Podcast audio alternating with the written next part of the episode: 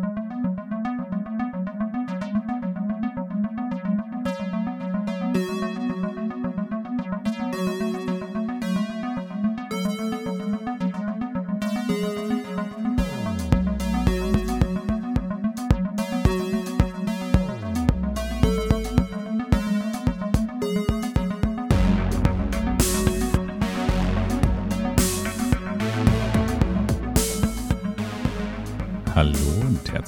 bei Filmerfahren, der 43. Folge, glaube ich. Ja. Dein, Hallo. dein äh, der äh, Filmpodcast äh, mit den krassen Knowledge. Äh, mein Name ist Lennart. Dein, ihr, eurer Filmpodcast. Mhm. Ähm, hier ist Fri Fritzi. Okay, wow, okay. Genau, wir haben mal wieder einiges geschaut, einiges zu besprechen und haben sogar ein bisschen uns nach dem großen Harry Potter Special letztes Mal ein bisschen anfangs noch ein bisschen in der Weihnachtszeit geschwelgt und noch ein paar Weihnachtsfilme geschaut, glaube ich. Äh, ich habe die chronologische Reihenfolge jetzt nicht mehr im Kopf, aber ein paar Weihnachtsfolge äh, Filme sind noch dabei. Wir haben aber auch ein bisschen äh, nochmal ein paar Serien geschaut. Man musste ja quasi die letzten Wochen Queen's Gambit schauen oder das Damen Gambit. Gambit heißt es so? Ja. Ahnung. Ähm, Wahrscheinlich als Damen Gambit. genau. Und dementsprechend ähm, würde ich sagen, alte Leier. Fang, wir- muss mir noch einen Wow. coolen Satz sein, so einen coolen Reim. Aber genau, was haben wir denn als letztes zuerst geschaut? Klaus. Nein, mein Name ist Leonard. so lange ist es schon her. Ja, Klaus haben wir Ja. geschaut. Mhm. Klaus ist vorletztes Jahr, Nee, letztes Jahr ist von 2019. genau, letztes Jahr auf Netflix erschienener Animations-Weihnachtsfilm, ähm, den du letztes Jahr nicht mit mir schauen wolltest, Mhm. weil du ein Grinch bist. Mhm. Und dieses Jahr dich doch hast breitschlagen lassen Mhm. und hast es bereut. Nein, bereut habe ich es nicht, aber ich, ich, weiß, ich, ich weiß halt immer, wie mich Animationsfilme emotional mitnehmen können. Und das will ich, da, ich weiß nicht, da bin ich nie so in der Stimmung für, dass ich mir jetzt, also ich weiß, manche Leute stehen da total drauf, so diese ganzen super emotionalen Pixar-Sachen sich dauernd anzuschauen, aber mich nimmt das zu sehr mit. Deswegen fällt mir das immer schwer, mich dazu zu committen, aber im Endeffekt fand ich jetzt war Klaus auch sehr, also es gab bestimmt einen Moment oder zwei, wo ich dann mal so, wo es mir sehr ans Herz ging, aber ich finde, er war zum größten Teil eher so auf, also da, da, die, das Gleichgewicht war gut, dass es jetzt nicht zu sehr einfach einem das Herz zerrissen hat, sondern der Großteil des Films einfach so spaßig war und auch sehr lustig und ähm, halt so die Art von Animationsfilm, die man sich als Erwachsener und als Kind anschauen kann und seinen Spaß mit haben kann. Also ich kann mir vorstellen, dass Kinder das anschauen und daran auch was äh, finden können. Genau sagen kann ich das jetzt nicht. Aber wenn jetzt, jetzt, wenn ich das mit einem Kind geschaut hätte, hätte ich mich zumindest auch gut unterhalten. Ja, Das ist halt ein klassischer Familienweihnachtsfilm, würde ich mal behaupten. Also ich will Ja, aber halt meine Hand ins so- Feuer legen, dass Kinder damit ihren Spaß auch haben. ja, aber nicht so ganz so Cash Grab, ja, so 0815 mäßig. Also natürlich hat das alles seine ähm, gleichen Handlungsstränge, so ein bisschen wie die meisten solcher Filme, aber es war einfach sehr charmant und sehr so, so kleine Witzchen zwischendrin, die einfach irgendwie das Ganze so ein bisschen Sehr viel Humor auch mit dem, mit den Artstyle und den Figuren Mhm. und sowas, was viel im Hintergrund passiert. Ich meine, die Geschichte ist ja auch relativ ähm, einzigartig oder relativ äh, noch nie da gewesen, für mich zumindest. Ähm, und mit dieser, also es geht um äh, Klaus, der Sohn eines ähm, einflussreichen Jasper heißt der. Ach, Entschuldigung, genau. Jasper. der Sohn eines, weiß nicht, einflussreichen Briefträger. Briefträgers. ähm, und der wird dann sozusagen als Strafe, weil er so ein unerzogener Junge ist, in ein äh, Dorf, ich weiß gar nicht mehr, wie das hieß. Ähm, äh, Smirnsburg heißt es auf Englisch, aber auf Ja. Deutsch heißt es einfach irgendwie so äh, Bösenhausen oder so nach Mhm. dem Motto ungefähr. Da wird er hinversetzt und muss dann dort sozusagen eine Mindestanzahl an Briefen äh, sammeln. Und äh, ja, mit der Hilfe von Klaus schafft er das dann. Und ja, das ist sozusagen die Story. Aber ähm, Er ist ganz, ganz grob übers Bein gebrochen. Aber das Lustige ist, dass diese, oder das Charmante ist irgendwie, diese Stadt äh, besteht aus zwei sich äh, angefeindeten Teilen, die dann irgendwie über den, die Dauer des Films natürlich sich irgendwie so ein bisschen versöhnen und sowas. Ähm, aber da sind sehr viele Witze sozusagen, die einfach so rein visuell passieren und so in diese Story dann so ganz witzig so mit reingeträufelt werden. Das fand ich doch ganz nett. Ja, und der Animationsstil war auch ein bisschen mh, mm, außergewöhnlich und sah auch sehr schön aus, der Film. Also ich habe mich, ich hab, mir hat es sehr gefallen. Ja. Ein schöner Weihnachtsfilm, den wir, ja. Das ist ja so einer, wo ich jetzt nicht partout sagen würde, den will ich nicht nochmal schauen, sozusagen, sondern den kann ich mir gut vorstellen, dass wir uns den nächstes Jahr nochmal anschauen, wenn mhm. wir Lust haben. Genau. Der nächste Film war auch eine von deinen Ideen, den du noch nie geschaut hattest. Und irgendwo, ich weiß nicht, war der da, haben wir den eigentlich gekauft oder haben wir den? Sprichst von Juno? Nee, mhm. den, den gab es auf Netflix. Ich habe gesehen, dass der auf Netflix verfügbar war, neu rausgekommen ist und ich hatte den ja nie gesehen. Und dann dachte ich mir, ah, das könnte ich ja vielleicht mal nachholen. Äh, und du warst schwerst überzeugt. Ähm, Dass du den schon mal gesehen haben musst. Ja, das sowieso, aber du warst auch nicht unbedingt begeistert von meinem Vorschlag, da kann ich mich noch dran erinnern.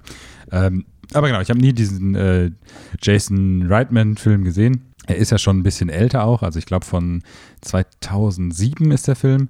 Ja, ähm, und weißt du was? Ich habe den damals nämlich mit meiner Klasse im Kino geschaut, das weiß ich noch ganz genau. Unser Deutschlehrer ist mit uns da, ich glaube, das war bestimmt so vor den Sommerferien oder so, der Tag, wo man einmal noch die Kinder bespaßen muss. Weird Flex, okay. Ähm, Im Deutschunterricht. Ja, halt, das war unser Klassenlehrer auch, also. Mhm. Ähm, ja, jetzt mit, mit jetzt ähm, Political Correctness mit Elliot Page. Mhm. John, John Cena wollte ich schon sagen. Nicht nur Political Correctness, sondern einfach Correctness. Ja, ja, ja, meine ich doch, Entschuldigung. Und geschrieben ähm. von Diablo Cody, ihr großer Durchbruch, mhm. bevor sie dann alles leider mit Jennifer's Body, Body wieder verloren hat. Ja. ja. Äh, in Hollywood zumindest verloren hat. Ja, ich war auch überrascht. Ich habe den Film ja nie gesehen und ich kannte sozusagen immer nur das Poster mit Elliot Page und Michael Sarah. Ähm, und ich war so äh, positiv überrascht, wie viele Leute tatsächlich in dem Film mitspielen.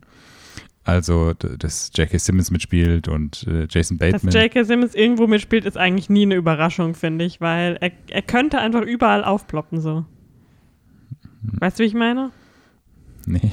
Ja, weil er so ein, so ein klassischer Working Actor war, bevor er jetzt wirklich so als J.K. Simmons irgendwie. Ach so, meinst du das? Ja, weißt das du, wie stimmt. ich meine? Er könnte jedermanns Vater, Opa oder Onkel, könnte jederzeit passieren. Hm. Ähm, jetzt habe ich vergessen, was ich sagen wollte. Aber ja, ich war sehr überrascht von, den, von dem Film. Äh, Jason Bateman und äh, Jennifer Garner und ähm, diese ganzen kleinen Nebenrollen oder sowas, von denen ich überhaupt gar keine Ahnung hatte, dass sie im Film mit äh, auftauchen äh, war ich sehr positiv überrascht. Ich, ich habe da auch eigentlich nicht so richtig eine Ahnung, was in dem Film passiert. Also ich meine, ich, mhm. ich kenne das Poster, also weiß ich, was ungefähr die Prämisse sein wird, so immerhin im gröbsten. Ähm, aber ich hatte überhaupt gar keine Ahnung von diesen Plänen dann, die, ähm, ich weiß nicht, wie Elliots Charakter in dem Film heißt, aber. Juno. Äh, Ach, Jesus, natürlich Juno. ähm, genau, also so wenig kann ich den Film und kenne ihn auch jetzt. Aber ja, ich war sehr positiv auch überrascht, wie, der, wie diese Story und wie es geschrieben ist und sowas und wie sich diese ganze Geschichte dann sozusagen entwickelt, wie die anderen Charaktere da so mit einbezogen werden und sowas. Das fand ich sehr schön. Und äh, ja, war auch so ein bisschen überrascht an manchen Stellen und habe auch gelacht laut an anderen Stellen. Das, ähm, ja, holds up. Also dafür, dass mhm. es von 2007 ja, ich, ist. ich war auch überrascht, wie gut es sozusagen noch sich schaut. Ja. Mhm. Ähm, hat übrigens auch den Oscar gewonnen fürs Drehbuch. Mhm. Das muss sich wohl große Türen öffnen als Drehbuchautorin. Ja, das, danach hat sie ja schließlich Freifahrtschein bekommen und den hat das Marketingteam dann richtig schön in den Sand gesetzt. Ja. Ich glaube, das haben wir mal, also wir reden über Jennifer's Body, ich glaube, mhm. das war mal irgendwann in Folge 13 oder sowas, haben wir mal drüber gesprochen. Ja. Irgend so ein Halloween-Ding oder so. Ähm, sehr, auch sehr guter Film. Also ne, Drehbuchautorin. Ja, ich, äh, Tully mochte ich auch. Du hast den ja nicht gesehen, aber kann ich auch äh, weiterhin empfehlen. Hm. Ähm, aber ja, ich war, wie gesagt, auch überrascht. Ich konnte mich in überraschend viel noch so erinnern. Ähm, aber ja, also diesen Michael Sarah-Charakter finde ich irgendwie ein bisschen strange so. Gibt es eigentlich das männliche Gegenstück zum Man Manic Pixie Dream Girl? Pale Nerd wahrscheinlich einfach. Das ist der Michael Sarah, ist das männliche Manic Pixie Dream Girl immer, finde ich. Jetzt ist halt Michael Sarah, Michael Sarah ist Michael Sarah, also. ja, eben. Er ist quasi, es gibt viele Manic Pixie Dream Girl Schauspielerinnen, aber es gibt nur einen Kennst Michael du das? Ähm, es gibt nur einen Michael Sarah. ja, genau. Äh, nee, kennst du das ähm, Meme von ihm? Dieses Bild, was im Moment so ein bisschen wieder genutzt wird, wo er da will irgendwie sagen, ich habe es jetzt nicht recherchiert, aber der irgendwie in Hawaii oder sowas in so einem Diner sitzt oder in einem Ort im Diner sitzt und mhm. Audrey Plaza ihm, glaube ich, gegenüber sitzt. Aubrey Plaza. Aubrey Plaza. Äh, und man sieht halt Michael Sarah und da sind so ganz viele weibliche Fans, die so ein Foto mit ihm machen. Kennst du das Bild? Äh, wir blenden es jetzt hier im Audio-Podcast ein, aber ich äh, zeige es dir mal später. Das ist ein super lustiges äh, Bild. Ähm, ist sehr zu empfehlen. Okay. Kann, kann man eine Menge Spaß mit haben und eine Menge ähm, lustige Sachen mitmachen. Aber weil es auch einfach Michael Sarah ist. Ähm, ich weiß auch gar nicht, wie die Karriere von Michael Sarah ist auch so super interessant irgendwie. Also das war ja auch einer seiner ersten Filme, würde ich mal behaupten. Mhm. Oder seiner ersten, wo ich ihn wahrgenommen habe. Ich weiß nicht so viel. Das ist dasselbe Jahr wie Superbad gewesen. Also das war sein. Genau, sein, sein Durchbruch, Jahr. ja. Der hat halt viel so, auch so als jüngerer äh, Bub, keine Ahnung. Wann war, hat denn Arrested Development angefangen? Das war erst danach, glaube ich. Ah, okay. Oder lüge ich jetzt 2007? Vielleicht war es auch schon davor. Ich weiß es jetzt gerade nicht. Ähm, aber nee, ich glaube, Arrested Development muss davor gewesen sein. Da ähm, hat er schon sehr jung ausgesehen am Anfang. Aber war auf jeden Fall sein großes Jahr und ich finde irgendwie einfach den Charakter Michael Cera so lustig und wie dann sozusagen auch einfach ähm, die Filme, wo er dann mitspielt und sowas. Ich, immer wenn ich Michael Cera sehe, denke ich immer an diesen Trailer von diesem einem Indie-Arthouse-Film, von dem es von ihm gibt, wo er sich selber so als bösen oder äh, komischen Ja. Doppelgänger spielt, wo er so einen Youth Schnurrbart hat. Das Ich hab das Buch nie gesehen, ich, aber ich äh, hab- habe ich mir mal gekauft, Hm. basierend auf dem Cover mit Michael Sarah. Und das ist ja schon ewig her. Hm. Und das war, war so scheiße, dass ich das dann gleich wieder weggelegt habe. habe ich auch keine Lust gehabt, den Film zu schauen. Aber weißt du, also das ist so, Mhm. das hat sich so richtig in mein Gehirn eingebrannt, auch wenn ich diesen Film nie gesehen habe und auch nicht äh, Interesse habe, ihn zu schauen. Also, aber weiß ich nicht, dieser Trailer mit diesem, der, der Junge mit einem Schnurrbart ist halt auch einfach nochmal so a whole new level. In meinen Augen zumindest. Genau, aber von 2007 erschienenen Filmen sind wir dann, glaube ich, weiter in die Zeit nach vorne gesprungen. Ja, wir haben einen Film geschaut, der dieses Jahr auch im Kino sogar war, in dem Zeitfenster, in dem die Kinos wieder offen hatten. Only 2019 kids will remember. Nein, 2020, oder nicht? Ja, das war ein Witz. Aber Also, wir haben Gretel und Hansel geschaut, weil ich den gerne schauen wollte. Ein Horrorfilm von diesem Jahr, ein Arthouse-Horrorfilm mit, der immer wieder auch mal für 97 Cent zu leihen ist. Genau, mit, mit Sophia Lillis von It und Samuel Leakey. So. Äh, Ew, nein, weil, Leakey. Ja, okay. Ähm, ja, den ka kannte ich jetzt noch von nichts. Äh, ist jetzt nicht ein der kleine Junge von irgendwo anders. Hm. Beziehungsweise nichts, das ich wüsste. Nee, tatsächlich scheint so einer seiner ersten Filme zu sein. Und das ist eine, wie es klingt, halt eine äh, neu. Ich kann fairerweise sagen, ich glaube, ich hätte als Kind genauso gut schauspielen können wie er, weil er einfach nur gegessen hat und sich irgendwie so kindgerecht über Sachen irgendwie beschwert hat oder so. Das äh, habe ich mich sehr gut ähm, mit identifizieren können. Aber ja, es ist so ein, Eine neue Erzählung von Hänsel und Gretel. auf, also eine arthausige Erzählung von Hänsel und Gretel, könnte man schon fast meinen. Es wird ja sehr viel. Ja, habe ich ja gesagt. Ich weiß, gerade wurde ja sehr viel äh, gebasht und verglichen mit, mit A24, wie wir danach festgestellt haben, was ich ganz witzig finde. Wobei ich tatsächlich, das, das wird sich heute auch nochmal, glaube ich, durch die, durch die Filme ziehen, die wir geschaut haben, aber ich habe irgendwie das Gefühl, dass ich den Hass, in Anführungsstrichen, also Hass ist wahrscheinlich ein starkes Wort, ich glaube, so sch schlimm wurde er jetzt nicht aufgenommen von den paar Leuten, die den geschaut haben, aber ich fand den Film gar nicht so schlecht, also mir hat er schon irgendwie gefallen. War halt relativ langsam teilweise. Und also, ne, ist jetzt nicht so, dass es mein Lieblingsfilm ist, aber ich fand das so irgendwie ganz gut gemacht und hat trotzdem irgendwie, ähm, war spannend und ich fand das irgendwie auch eine coole Neuerzählung ähm, aus mehr so ein bisschen mit Fokus auf diesen Hexending und ähm, ja, weiß ich nicht. Also ich weiß nicht, wie du das siehst. Ja, ich fand's auch. Ich war, äh, ich muss zugeben, ich habe mich ein bisschen meiner Stickerei ge, ge Hm.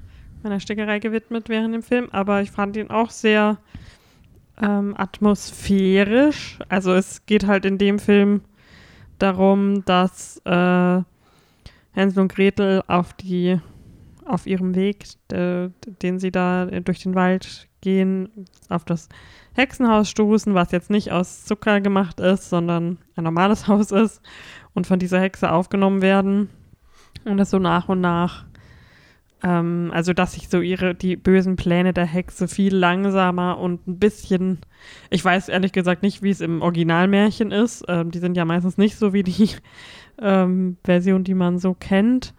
Ähm, genau, aber ja, es ist halt ziemlich, deswegen heißt es ja auch Gretel und Hansel und nicht Hänsel und Gretel, Mhm. weil es mehr um Gretel geht als um Hänsel, weil, also und das in dem, in diesem, der Version auch ein größerer Altersunterschied zwischen den beiden ist, als Hm. es normalerweise dargestellt wird. Also Gretel ist halt äh, Pubertät, Hm.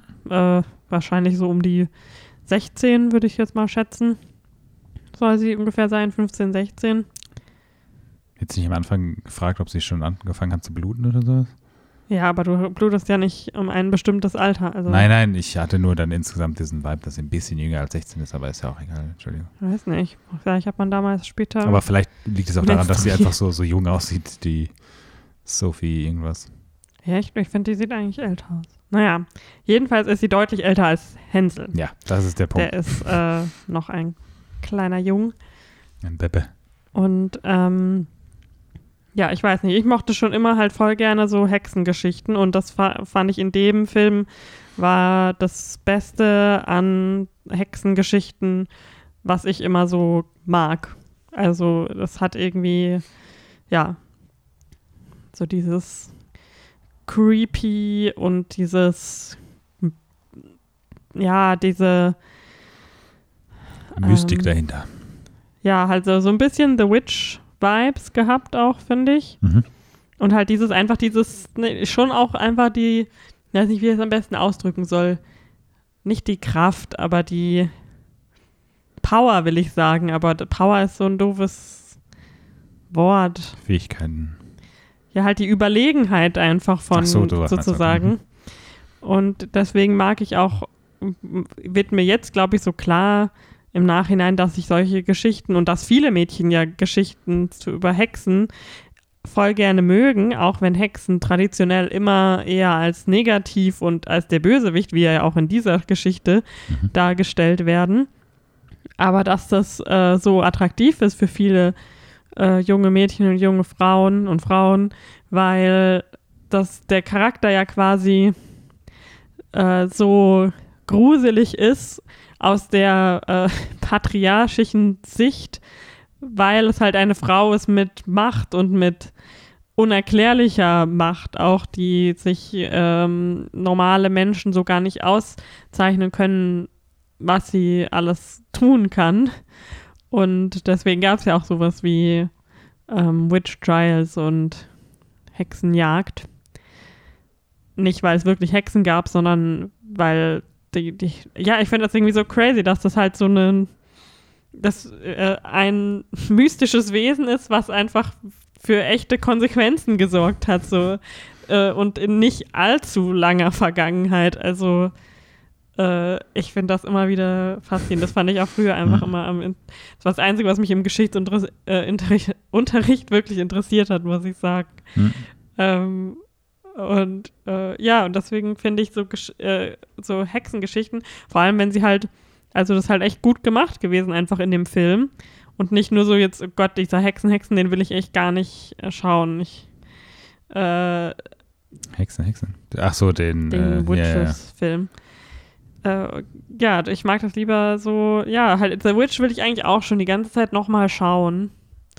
Wollten Ja, ich meine, der Film hat das machen. auch so gut, gut gemacht, weil er das alles so embraced hat irgendwie. Also ich war auch, ich meine, ich mochte ja auch The Witch und ich fand das hier nochmal so ein bisschen noch näher sozusagen und noch mehr Einblick in die, in die Hexen und in die, in die Welt Mhm. der Hexen und auch, aber halt auch so aus einer weiblichen Sicht sozusagen, das irgendwie so beobachtet und ähm, dieser ganze Aufbau sozusagen, wo, wenn man immer mehr sozusagen äh, von der ähm, Hexe in dem Fall sozusagen erfährt und so ein bisschen mehr auch äh, cineastisch dann gezeigt, diese ganzen Kräfte von ihnen sieht und sowas ähm, und wie das dann alles so passiert mit diesem Essen und so. Das, ja, ähm, und einfach dieses auch das Hexen Kinderessen sozusagen. Hm. Einfach diese, ich, ich, ich liebe eine gute, ähm, plumpe Metapher. So dieses, äh, die kinderlose Frau, die, die das, die Kinder isst quasi, ist ja voll krass, kann man voll krass so spiegeln mit dieser krassen Angst äh, vor Frauen, die nicht sich so diesem der Norm, Norm. Genau. Wobei es ja auch keine Norm ist. Also jeder, das ist ja das ganze Ding. jetzt heutzutage vielleicht nicht, aber damals kann Ja, man es ja vielleicht ja, als Norm eben. bezeichnen. Also. Aber jetzt heutzutage auch. Und diese, ich bin ja, wie ihr wisst, ich bin auf TikTok unterwegs. Ich bin ähm, hip und mit den Kids da unterwegs. ähm, beziehungsweise da sind da wahrscheinlich mittlerweile auch mindestens Müssen- genauso viele. Wir müssten mal so ein Segment bauen, wo du so, äh, wo wir immer deine TikToks sind und ich, immer wenn du das sagst, sagst du, ich bin hip und jung und da muss man so, so einen äh, Autotune-Jingle draus machen. So, yeah, yeah. Egal, Entschuldigung. Und dann machen wir einen TikTok-Dance Ja. dazu.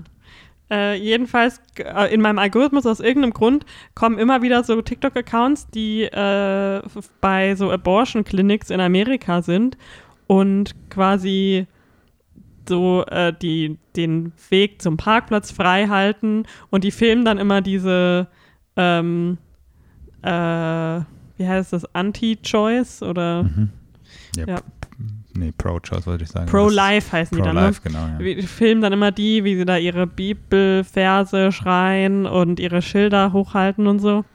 Und deswegen wird mir das dann immer nur so bewusst, wie das halt, also das, das ist für mich eh boggles my mind, dass es Leute gibt, die sich so in die Angelegenheiten anderer Leute, die gar nichts mit ihnen zu tun haben, einmischen. Ähm, aber ja, das ist ja auch so irgendwie so, ah, das wird das, ach, ich weiß nicht, also irgendwie finde ich, das erinnert mich einfach so daran, so dieses Unverständnis für andere, wie Leute, die ein anderes Leben führen als man selbst und dann ist das gleich halt Hexe sozusagen. Hm. Aber wie gesagt, ich war schon immer großer Fan von Hexengeschichten aller Formen. Und die bekommt man in den Film auf jeden Fall. Ja, Und für mich, ich weiß nicht, wie ist das bei dir? Ich finde, das war auch so eine Form, äh, die ich so auch noch nie gesehen habe in irgendeinem anderen Film. So wie die Hexen dargestellt ja werden. es und spielt halt natürlich auch wieder mit diesem Old Crone versus Hot Young Witch so ein bisschen.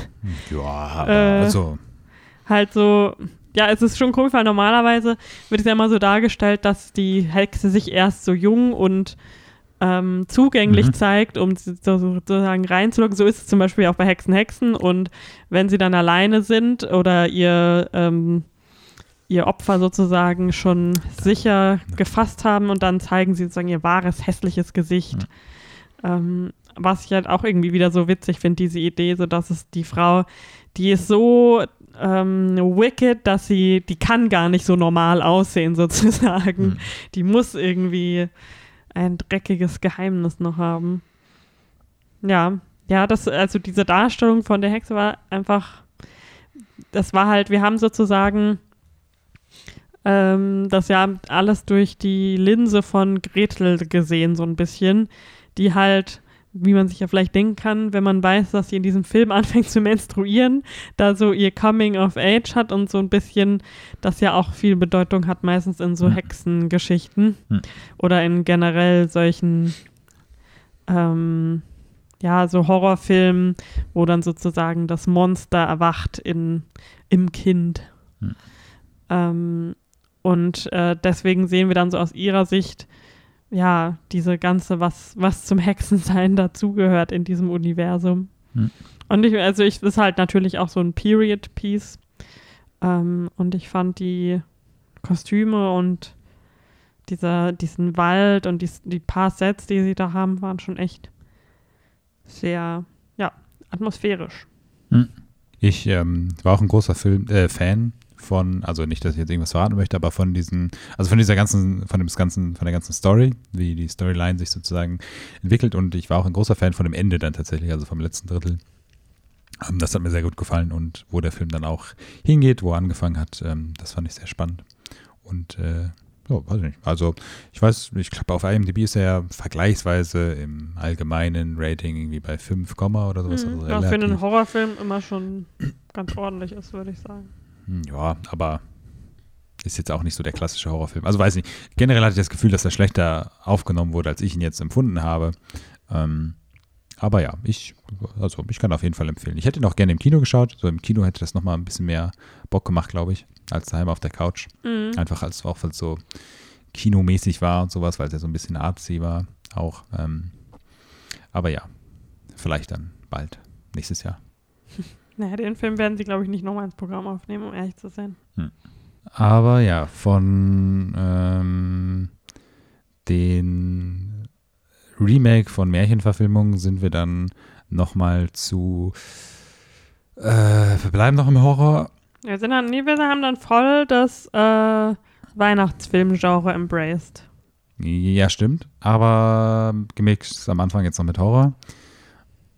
Oder? Wir haben doch Better Watch ja, Out. wir haben äh, vier, äh, vier Weihnachtsfilme geschaut und zwei davon waren Horrorfilme.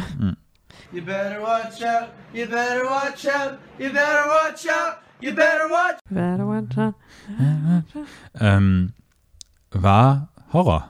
Ja, der ist, ah, der ist schon, äh, 2016 ist der schon. Also war im Genre des Horrors, aber der Film war ein purer Horror.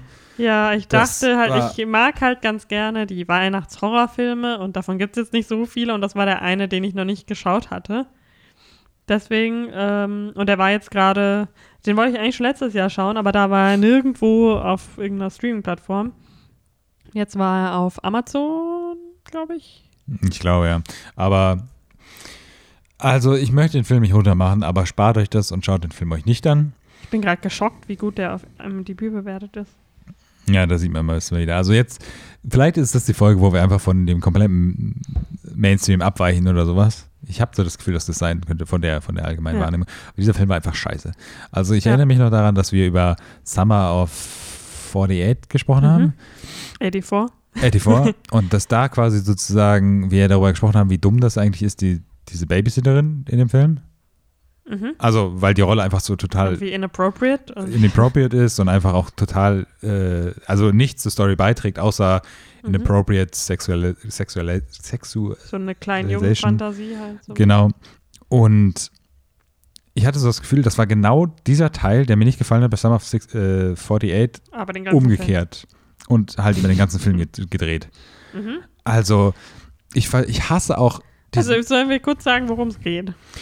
Ja, es okay. äh, geht nämlich um Ashley, die zum Babysitten zur Weihnachtszeit äh, zu ihrem äh, zu, wie heißt der, Luke geht, der, den sie anscheinend schon öfters gebabysittet hat Ja, und der Familie, super krass auf sie steht, aber natürlich erst zwölf ist und sie ist äh, kurz vorm College, so wie sie es anhört. Mhm. Ne? Und ähm, sie ist da zum Babysitten und plötzlich äh, scheint jemand ins Haus eingebrochen zu sein. Und- Genau, und das ist auch schon die ganze Prämisse vom Film. Ja. Aber ich glaube, wir können auch, also mir macht es nichts aus zu spoilern, weil ich will eh nicht, dass sich jemand das antut. Naja, also ich, es ist auch im Prinzip kein Spoiler, weil es in den ersten 15 Minuten passiert. Aber der, wie hieß er, Alex? Nee, der Junge Luke. Luke wird halt als Villain dargestellt. Ja, das ist also, es wird so wie so ein Psychopath. Genau. Der plant das Ganze um, um ich weiß es noch nicht mal. Er will eigentlich doch, ich weiß nicht, ob er, er will ihre Freunde töten, also ihre, Ja, ja, Freunde und Ex-Freunde oder sowas, Ja. keine Ahnung.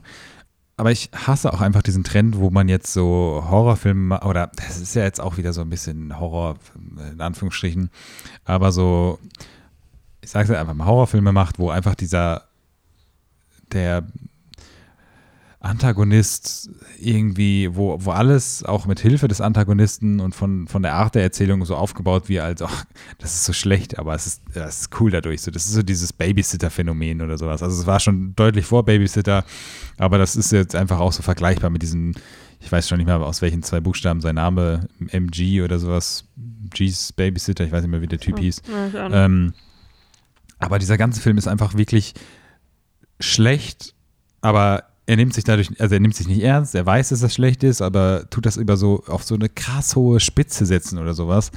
Und es ist einfach unerträglich gewesen, dieser Film.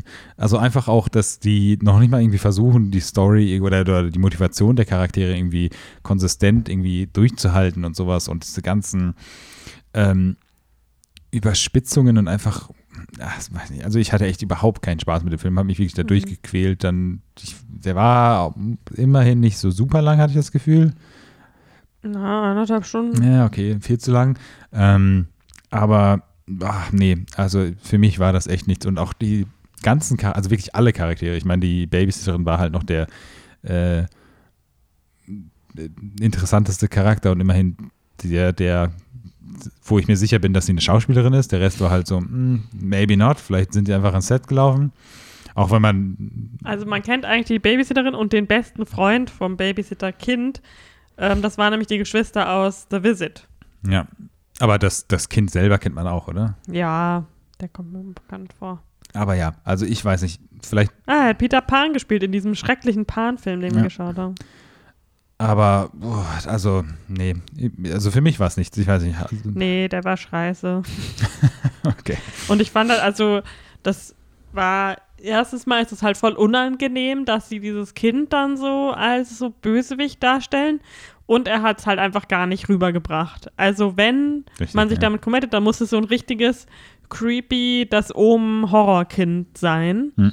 Aber dafür, dass dieser Plot funktioniert, muss der so, so, sozusagen auch vorher ja als normal durchgehen und dann von einem auf den anderen Moment sozusagen so wechseln. Hm.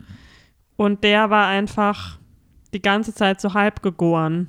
So einfach nur so ein Creeper, aber nicht so dieser eiskalte Psychopath, wie sie ihn darstellen wollten.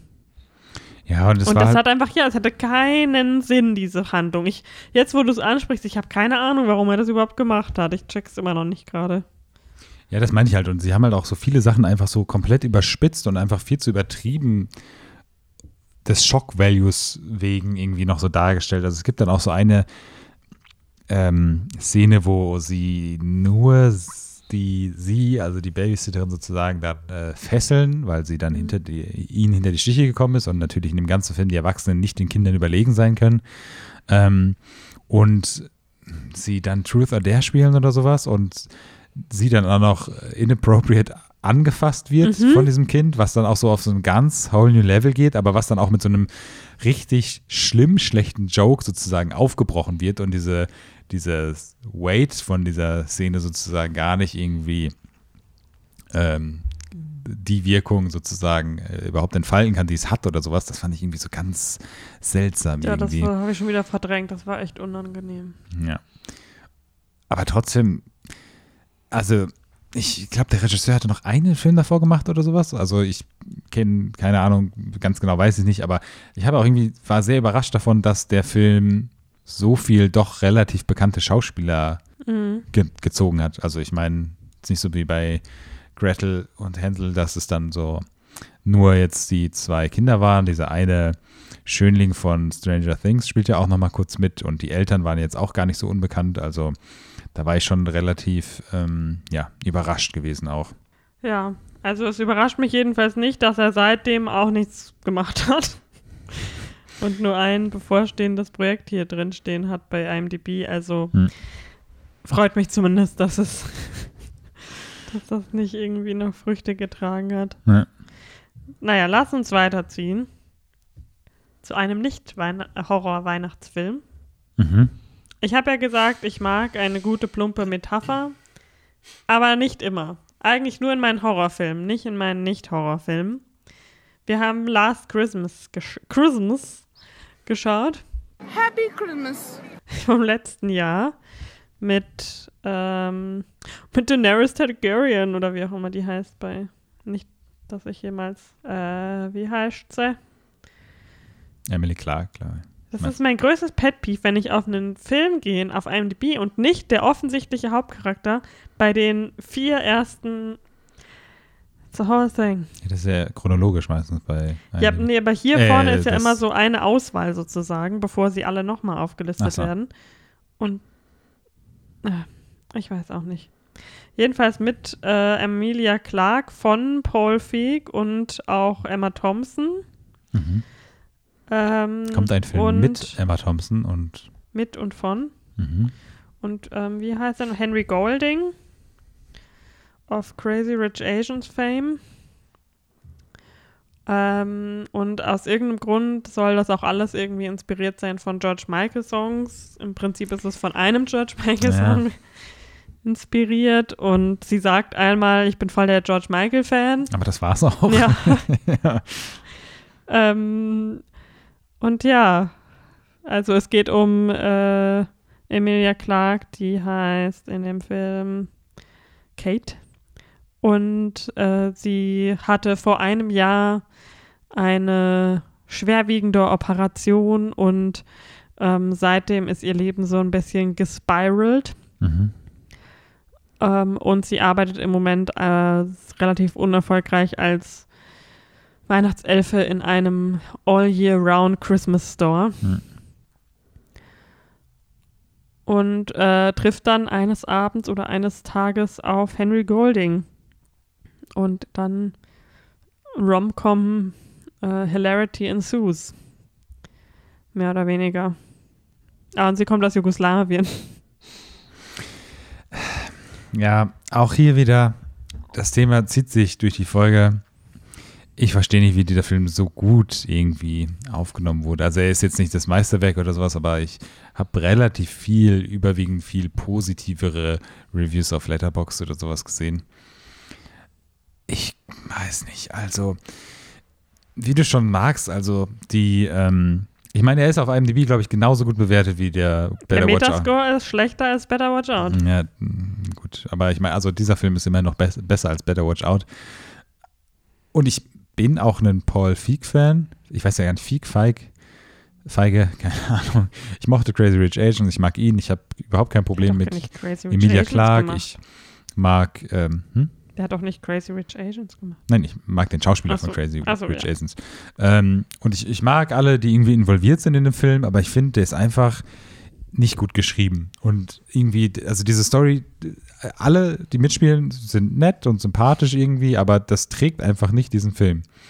Ich finde, ich verstehe auch die Charaktere, wie teilweise diese Backstory von denen geschrieben ist und die Charaktereigenschaften von ihnen. Ich verstehe irgendwie, dieser ganze Film wirkt irgendwie so ein bisschen wie so ein Projekt, was so in der Filmschule entstanden ist. Also nicht, nicht wertend gegenüber Filmschulen gemeint, aber es gibt so ganz viele Points irgendwie, die so überhaupt keinen Sinn machen und einfach nur irgendwie benutzt werden, um irgendwie eine Emotion zu triggern oder eine, eine, daraus folgt jetzt, dass das jetzt passiert und sowas. Und diese ganze Oberprämisse mit Last Christmas und das, der große Twist vom Film und äh, der Name vom Film und wie das alles benutzt wird und sie, die sozusagen Sängerin werden will, aber bis zum Ende einmal in dem Film singt und ihre Liebe durch George Michael Bei irgendwie dem Casting auch einfach scheiße singt dann plötzlich. Genau, und diese ganze Liebe zu George Michael einfach überhaupt nicht dargestellt wird. Einfach nur über, also ich glaube, ich bin mir jetzt gar nicht sicher, vielleicht täusche ich mich, aber ich habe auch irgendwie so das vom Gefühl her, vom Ge Gefühl her das Gefühl gehabt, dass sie überhaupt zu gar keinem George Michael-Song singt, sondern dass die einfach so über irgendwas drüber laufen, während was passiert. Habe ich jetzt so gerade, ich könnte mich täuschen. Ja, sie hat aber- da ganz am Anfang als Kind ein George Ja, Michael genau. in der Kirche gesungen aus in, Ähm, in Jugoslawien. Und der Film ist halt auch so vollgepackt. Die ganze Beziehung mit der Familie ist ja eine Sache, aber dass dann auch noch diese Schwester dazukommt, die aber, also dieser Konflikt innerhalb der Familie, dieser Konflikt, also dass sie diesen Laden offen lässt in der ersten Nacht und da eingebrochen wird, hat halt nichts, das trägt zu nichts bei, außer dass dadurch das passieren kann und sowas. Weißt du, was ich meine? Das hat mich irgendwie auch so ein bisschen kirre gemacht. Aber vielleicht bin ich auch nur so ein bisschen gringy drauf gewesen. Ich fand super yikes, dass Emma Thompson ihre Mutter spielt und dann so einen, so einen Akzent auflegt. Ja. Das ist einfach, finde ich, so ein, mm, muss nicht sein. Ja. Also da hätten sie einfach eine Schau Schauspielerin äh, finden können, die das vielleicht besser verkörpert und nicht, Ja, ja. Aber hey, wenn sie schon äh, gecredited ist, dann kann man da die Gage vielleicht mit der Gage noch was machen und sie einfach noch als Schauspielerin mit hätte ja auch irgendjemand in dem Obdachlosenheim, einer der Organisatoren oder so sein können. Hätte auch eine obdachlose Frau sein können. Also Ja, Emma.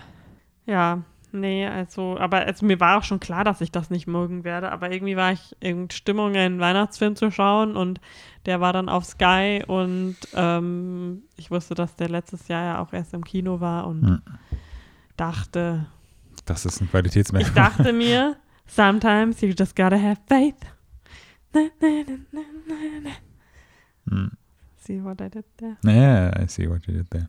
Ähm, ja, ich habe auch echt geliebt, dass sie dann so all diese Charaktere, die teilweise for no good reason so eingeführt werden, dann am Ende natürlich bei dem großen, bei der großen Musical-Show, weil sie ja von niemandem akzeptiert wird als Musiktalent, macht sie ihre eigene Show im Obdachlosenheim und castet natürlich als White Savior die Obdachlosen und rettet das Leben. Sie sind alle nicht mehr obdachlos danach. ähm, und dass da auch jeder noch vorbeikommt. Also es gibt ja noch diese Szene mit der Wohnung und ohne den Twisted zu verraten, die sind da Makler und sowas. Und dass der dann auch noch im Publikum sitzt und so mitjammt und so, ich dachte so, ach du, Sch nee, danke. Ähm, ja, und er ist halt auch wirklich, also ich meine, gut, das sage ich jetzt auch, weil du mir das Ende sozusagen verraten hast. Es ist, wird aber auch relativ offensichtlich irgendwie dargestellt. Ja, viele haben auch, also ich habe gelesen, dass es wohl viele Leute sich auch beschwert haben, weil man es aus dem Trailer gleich gesehen hätte. Dass ich das nicht gesehen habe, hat mich jetzt nicht gewundert, aber Ja, ähm, ja, gut. Aber hey, it's a Christmas Movie, also Ja, kann man Christmas. von der Liste durchstreichen. Und das ist halt einer der Christmas, Christmas Movies, die wir nächstes Jahr nicht nochmal schauen. richtig. Dann haben wir noch einen geschaut, den können wir, glaube ich, schnell abhaken. Den haben wir nämlich letztes Jahr erst im Kino geschaut zu Weihnachten. Das Black Christmas Remake. Mhm. Und haben ihn schon damals ähm, in hohen Tönen gelobt. Es, es zieht sich durch. Es zieht sich einfach durch. Der Film, wenn ich mich richtig erinnere, Black Christmas wurde super schlecht aufgenommen damals, Mhm. Ja, viele mögen den nicht. weil halt, also ich teilweise, ich glaube, das haben wir damals auch schon gesagt, verstehe ich es ein bisschen, weil es so, ich weiß nicht, wie ich das jetzt korrekt sage, ich möchte nicht asozial klingen, aber so ein bisschen überfeminisiert Ja, dargestellt es wird. ist halt, man muss das auch, glaube ich, also ich glaube nicht, dass das ohne Zwing Augenzwinkern Ne, gemeint richtig, ist, genau, der genau, Film. das Und haben ich wir auch glaube, damals viele gesagt. sind dann aber gleich halt so in so einer, Ja, ja, genau. Das, das sehe ich ja auch so. Und ich meine auch, das haben wir damals gesagt, das ist Mhm. halt, ne, das ist, dass man das nicht so ernst nehmen darf, weil es auch einfach nicht so ernst gemeint ist. Und ähm, das ist halt wahrscheinlich auch in diesem, auch hier wieder mit ganz großen Ausführ äh, Anführungsstrichen Horrorgenre, ähm, auch noch schwerer, da so eine Art von Remake zu machen. Das ist ein Blumhouse-Ding und ne, dann mit diesem Feminismus und das wird natürlich dann auch teilweise so verkauft. Und, ne, dann ist es halt auch, wird das halt immer so in so eine Schublade gesteckt, siehe ähm, quasi das genaue Gegenteil von ähm, Jennifer's Body. Aber weiß nicht, ich habe damals den Film gemocht, ich mochte den immer noch. Ich finde, der, das ist, den kann man perfekt schauen, der hat eine gute Länge, der ist nicht langweilig, der kommt auf den Punkt, hat noch ein paar gute Messages, der nimmt sich, wie gesagt, nicht zu ernst. Mm, Also, ja, keine Ahnung. Ich kann es jetzt nicht so, so nachvollziehen, diesen Hass gegenüber dem Film. ja, Ich hatte auf jeden Fall auch beim zweiten Mal schauen meinen Spaß damit. ja ich finde auch. Hm. Das wird einer meiner Staples. Deiner Staples. Ich muss immer noch die alten mal schauen. Das stimmt, ja. Ähm, genau, aber das einfach mal super schnell abgehakt. Danach kommt jetzt dein, ein, dein, einer deiner Filme, die du unbedingt schauen wolltest. Einer meiner Filme, die ich unbedingt Mhm. schauen wollte. Wir sind immer noch beim letzten Weihnachtsfilm, ne, jetzt, oder? Nee, jetzt Ah, sind wir kurz. Entschuldigung, jetzt sind wir kurz abgedriftet in, in die Mhm. Drama-Richtung, Mhm. weil ich dachte mir, ach, ich weiß ja, Fritzi mag emotionale Animationsfilme nicht. Wie wäre es, wenn ich noch einen, Anima äh, einen, einen dramatischen Realfilm dazu packe? Und wir haben endlich, weil ich habe schon viel davon gehört und er ist jetzt endlich auf Prime Video erschienen, Darius Mardas äh, Sound of Metal gehört. Mit dem fantastischen Riz Ahmed, heißt er, glaube ich, Ja. von Nightcrawler und vor allen Dingen aus der best, einer der besten englischen Komödien bekannten, in Klammern Four Lions äh, Schauspieler. Genau, ein äh, Dramafilm über äh, Riz Ahmed, der Ruben in dem Film spielt, ein ähm, Heavy Metal Musiker, der dann nach und nach an einem Hörsch Hörsturz erst leidet und sozusagen sich dann irgendwie abfinden muss, ähm, taub zu sein und in einem Ort für Leute, äh, ein Ort für Ja, in so Taube. einer Gemeinschaft. Ge Tauben, äh, wie sagen wir, in einer Ich glaub, Taubengemeinschaft? gehörlos kann man Ge auch ah, ja, sagen. ge- danke, gehörlosen äh, Gemeinschaft aufgenommen wird und es, der Film begleitet sozusagen so ein bisschen seinen Weg und zeigt am Anfang halt auch noch, äh, wie es zu dem Hersturz kommt, die Beziehung mit seiner Freundin und so weiter. Und es ist ein, äh, ja, aus meiner Sicht sehr, sehr guter Film. Ich finde, äh, Riz Ahmed spielt überragend in dem Film. Also ich fand ihn ja auch damals schon bei, ähm, also gut, bei Four Lions äh, ist jetzt nicht so der dramatische Film gewesen, aber bei ähm, Nightcrawler zum Beispiel war schon großartig. Seine kleine Rolle bei ähm, diesem komischen Rogue One-Film. Star Wars, ähm, kennst du nicht? Weiß nicht, ich, ich mag den Typ sehr. Ich muss immer noch, Schande über Asche über mein Haupt, ähm, The Night Out, The Night Off. The Night Off schauen. Äh, Mhm, stimmt. Das, äh, ich muss mal nachgucken, ob das immer noch auf Sky ist. Es lief damals auf Sky. Ich Mhm. habe es damals verpasst und ich weiß auch, dass es mir auf jeden Fall gefallen würde. Ich muss Ja, es das soll mega gut sein. Ähm, so eine Limited oder eine, So eine, doch Limited Series, oder? sagt man Limited Series, ne? Miniserie. Eine Miniserie, ähm, eine geschlossene kleine Serie, sagen mit ihm. Ähm, und ja, er ist einfach ein grandioser Schauspieler. In dem Film kann er das nochmal alles rausholen und zeigt das sozusagen. Und ich finde es einfach unglaublich stark, die Emotionen, die er sozusagen zeigen kann und äh, dieses ja, Gimmick-Ding irgendwie, dass man dann halt auch, ne, ohne zu sprechen, Schauspielern und sowas, das ist natürlich Mhm. dann, ne, quasi das ähm, Äquivalent davon im, im Film zu sehen. Und ich liebe die ganzen Charaktere, mit denen er Kontakt hat und die Beziehung, die er aufbaut, auch in dieser gehörlosen Gemeinschaft, den Leiter der gehörlosen Gemeinschaft und sowas. Und das ist einfach ein sehr emotionaler Film, es ist ein Drama. Mm, Ich, und ich liebe einfach, wie der Film dann sozusagen auch äh, sich entwickelt und vor allen Dingen, wo der Film dann auch endet. Das hat mir sehr viel, sehr gut gefallen. Und ähm, was wir jetzt auch nicht erwähnt haben, in, am Anfang noch äh, neben ihm, also seine Freundin wird auch von Olivia der Cook. Olivia Cook gespielt, die wir durch äh, Reinblüter, Vollblüter. Vollblüter, so heißt er im Deutschen, äh, schon kennen und auch schon mal gelobt haben. Genau, und natürlich Never Forget das entstellte Mädchen in Ready Player One. Mhm. Genau. Wie fandest du es denn? Du warst ja, du musstest ja stark überzeugt werden, den Film Ja, weil es halt auch ein mega Downer einfach ist, das ganze Ding. Es ist nicht schlecht, das sage ich ja auch nicht.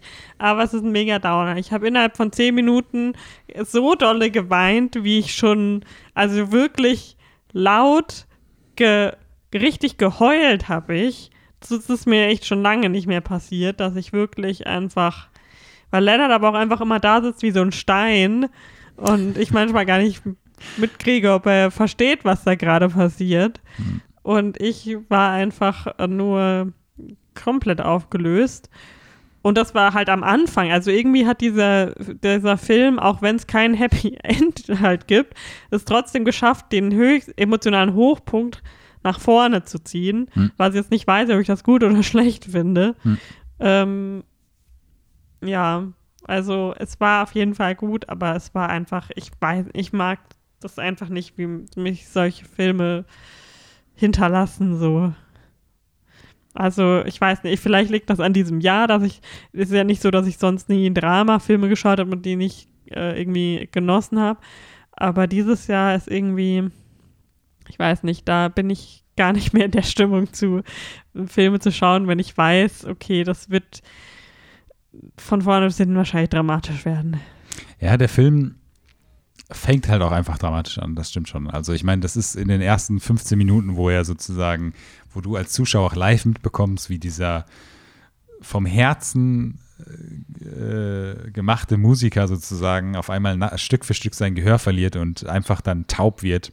Äh, so krass und das ist auch so gut, das wird so gut gezeigt und gespielt und es ist halt auch so super emotional, das stimmt schon, auch wenn ich als Stein sozusagen das einfach nicht fühle, aber ähm, diese emotionale Szene am Anfang ist auch einfach extrem hart, aber weiß nicht, mich, ich, sowas äh, hält mich natürlich nicht ab, mich reizt sowas ja auch, ich bin ja auch ein riesengroßen Fan von emotionalen Filmen, als Stein muss man da manchmal so ein bisschen. Nein, so ich, weiß es doch.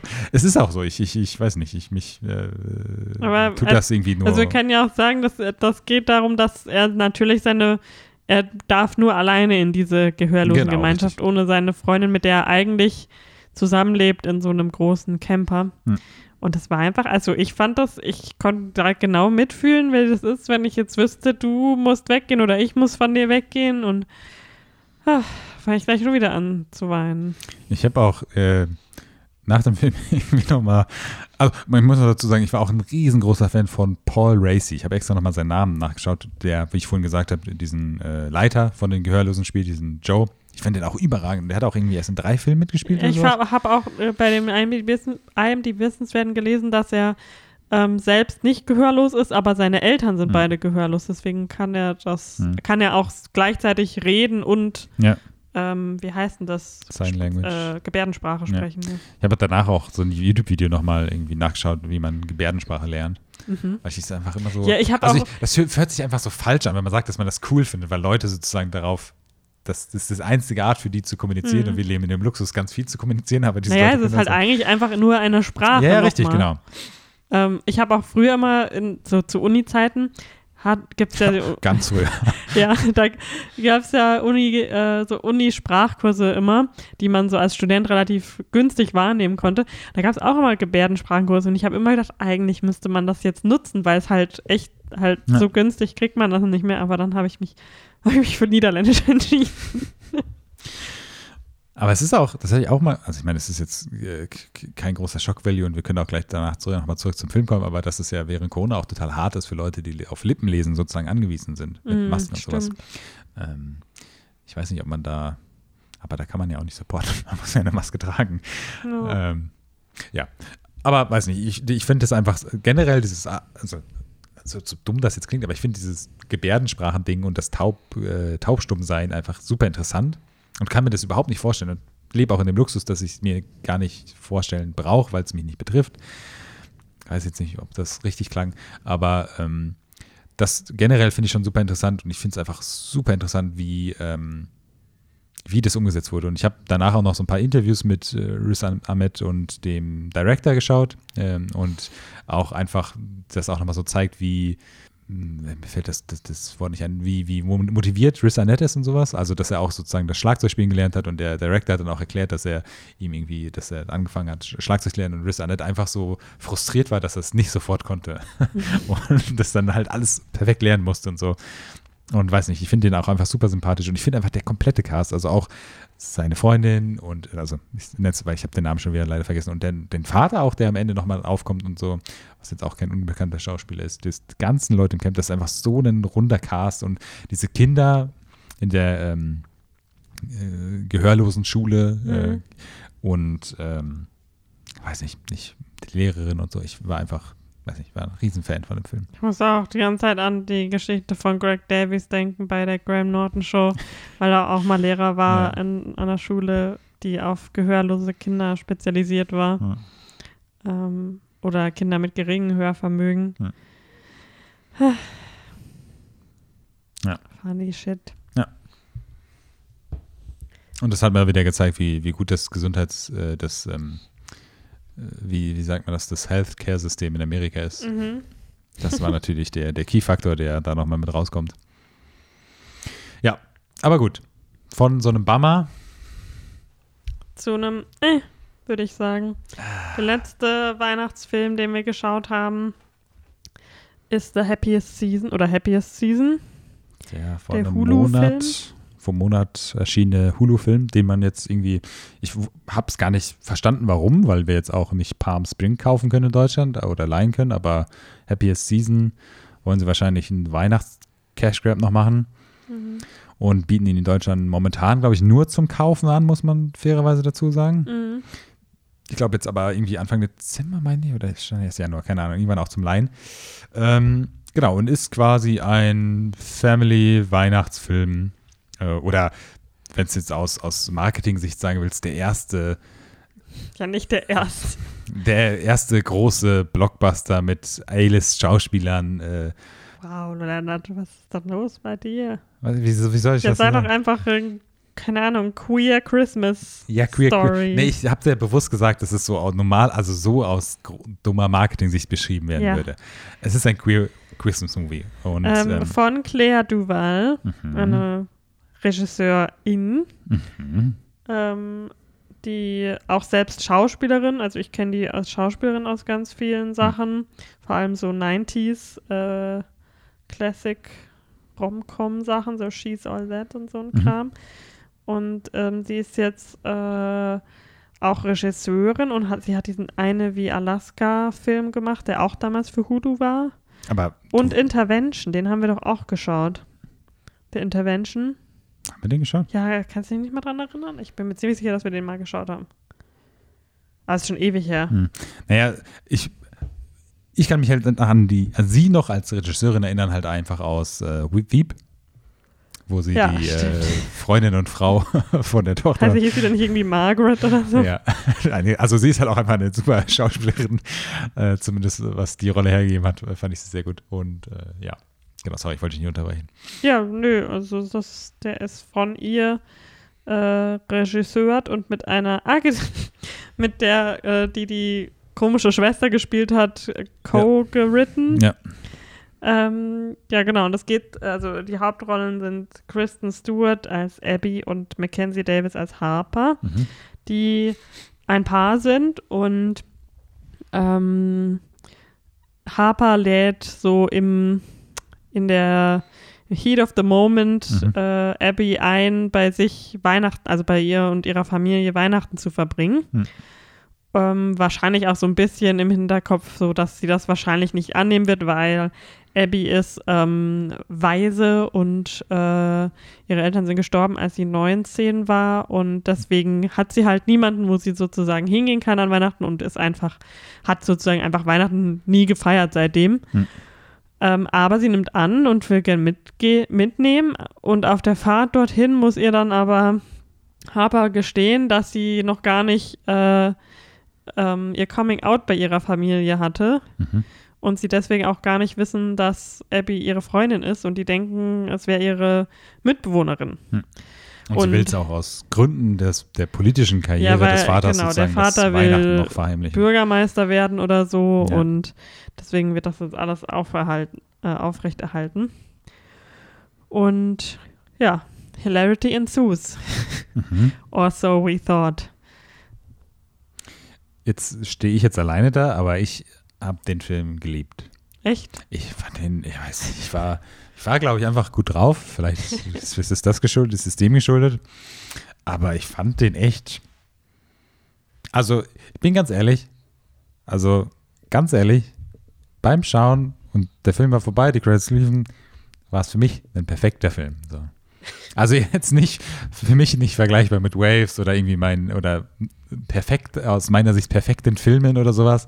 Aber was so das Weihnachtsfilm-Game angeht, war der so einfach First Place irgendwie. Also für mich hätte alles gepasst. Ich hatte super viel Spaß damit. Der hatte so diese perfekte Mischung aus so, aus so Bad, also wie sagt man das, aus Family Jokes und sowas und so irgendwie smarten Jokes und ich liebe halt auch einfach jeden, der da mitgespielt hat, gefühlt. Also ich fand den Cast halt auch überragend. Ich mache auch einfach ähm, diese ganzen, auch die Charaktere selber und ähm, Ben Levy, Levi, ich weiß nicht mehr wie, also Schitt's Creek ähm, What?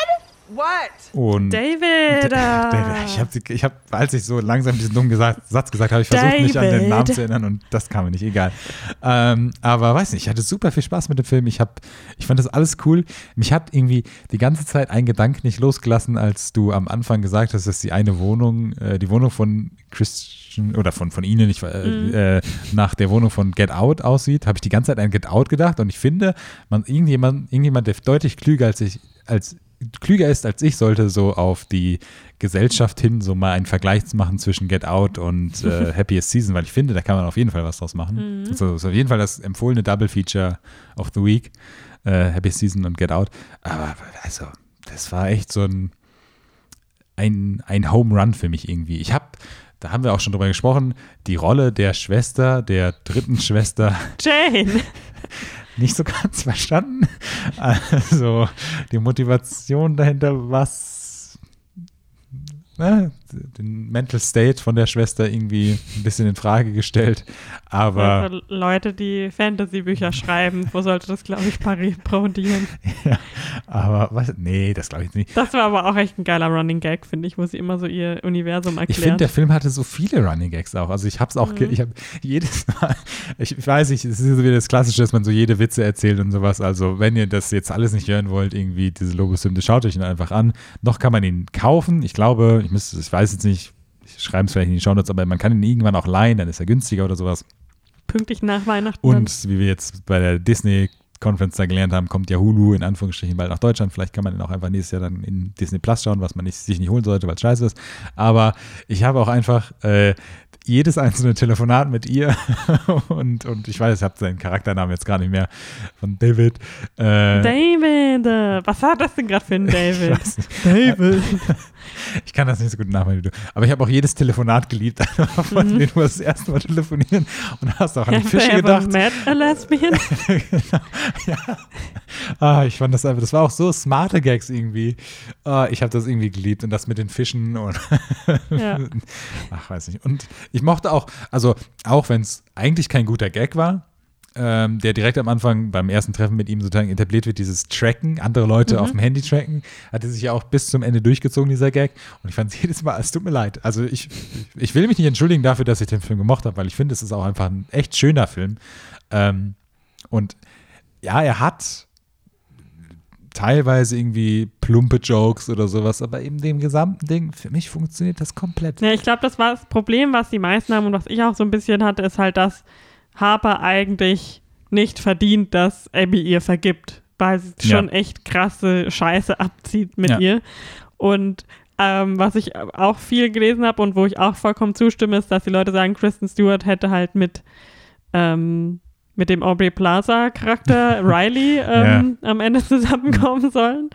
Äh, was ich auch ganz witzig fand, bei Movie Bitches haben sie gesagt, dass ähm, es am besten gewesen wäre, halt, wenn sie sozusagen am Ende mit Aubrey Plaza zusammengekommen wäre und Harper ist dann sozusagen der James Marston, weißt du, so, Mhm. ist, sie ist halt nicht die eine gewesen, aber ähm, sie hat sich dadurch auch gebessert sozusagen durch diese Erfahrung. Aber ist nicht so jedenfalls und ich glaube, ja, das ist so der Hauptpunkt, ähm, das Hauptproblem, was viele mit dem Film haben.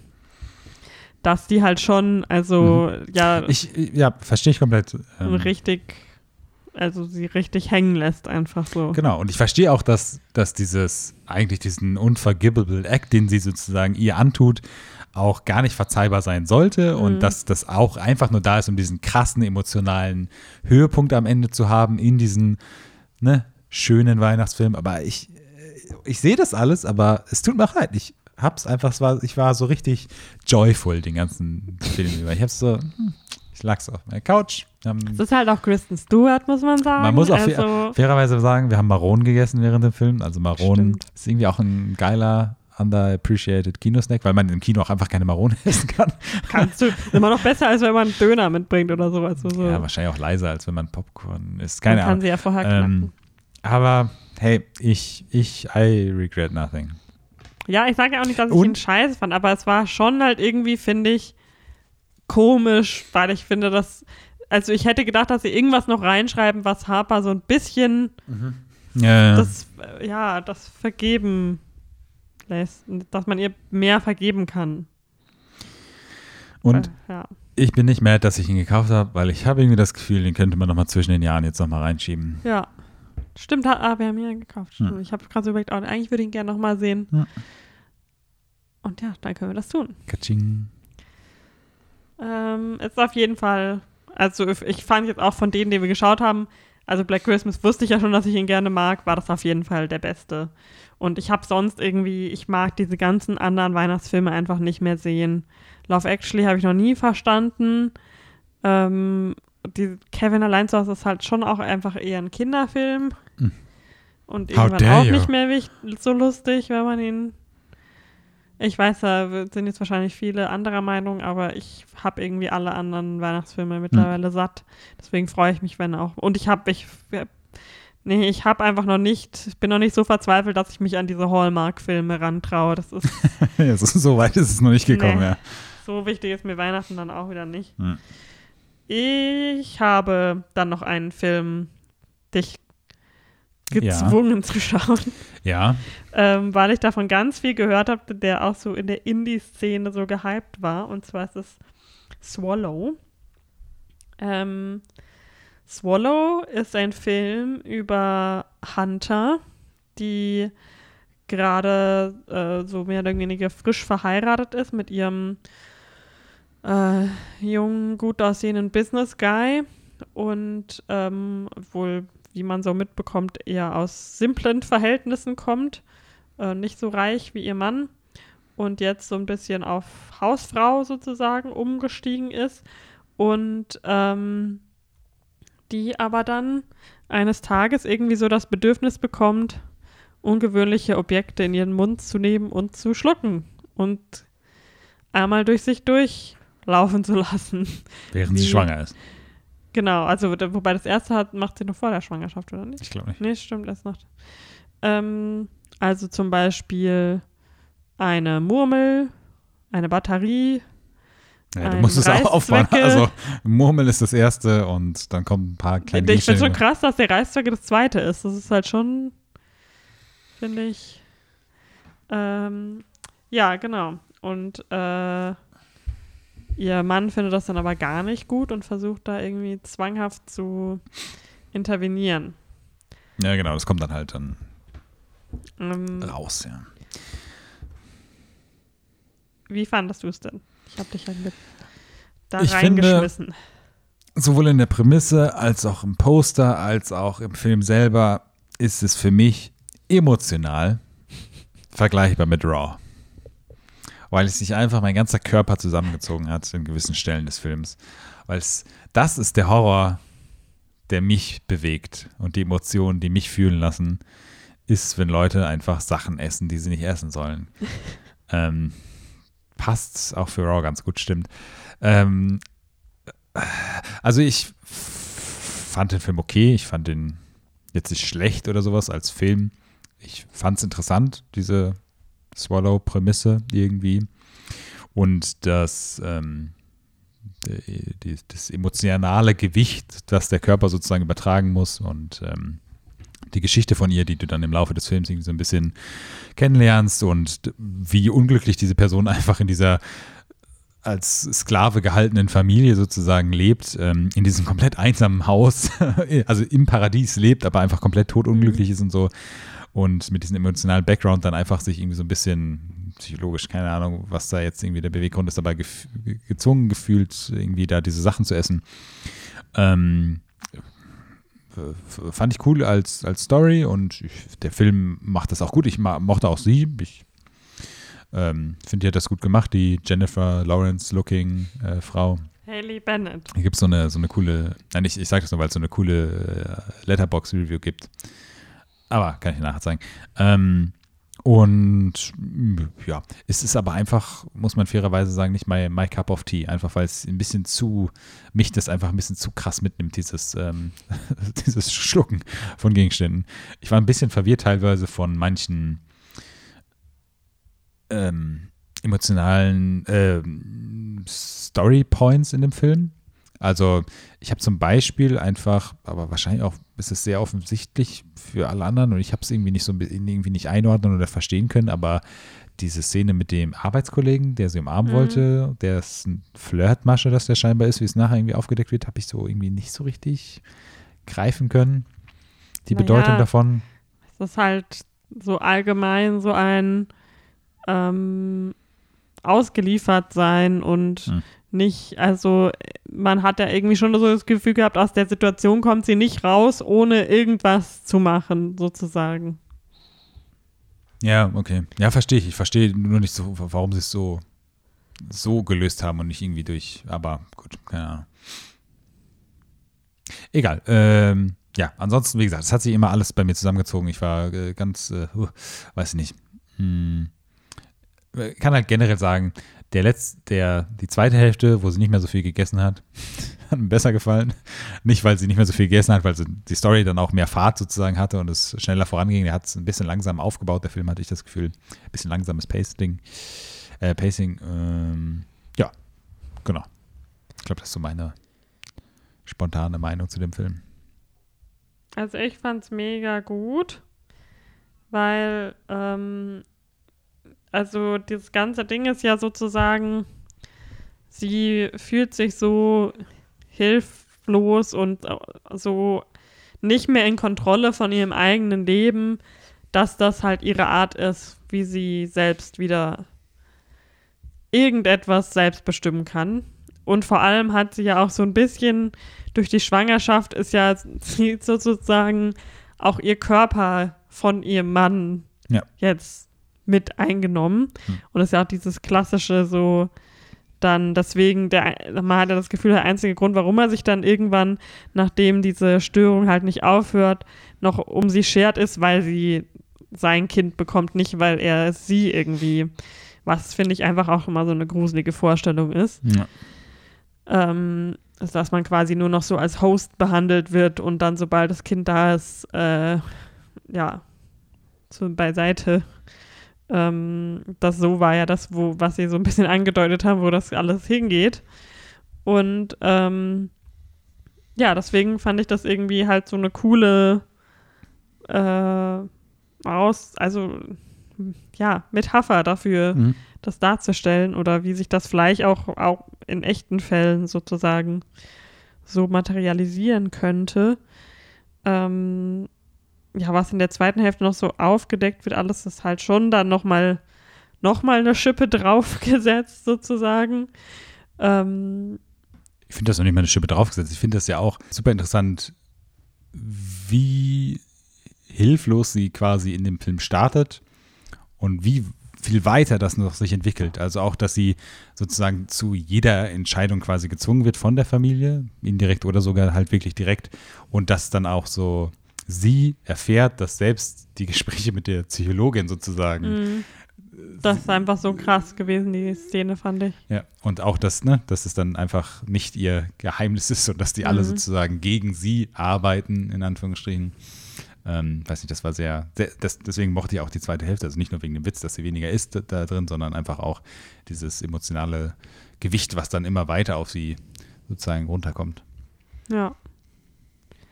Ja, also ich fand, äh, ich wusste jetzt nicht so, ich wusste halt nur, dass es darum geht, dass jemand komische Objekte, ich wusste jetzt den ganzen anderen drumherum, die Handlung nicht. Ähm, und ich war jetzt nicht enttäuscht. Ich fand es gut.